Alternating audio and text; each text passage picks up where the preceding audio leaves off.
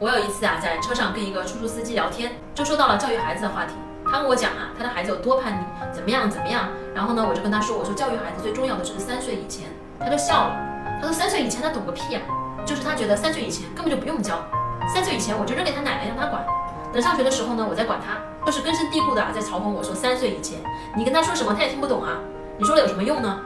他完全不知道三岁以前对一个孩子来讲是多么的重要。而我最担忧的是什么呢？听到这些东西的父母呢，可能听不到这些东西。所以我特别恳请大家，如果你觉得这个音频对你周围的朋友有帮助，对他们可以起到一些影响，请尽量的转给他们。他最起码应该对自己的孩子好一点，那么他就能够意识到说我是有机会改变，而不是等到要选学区房的时候再去改。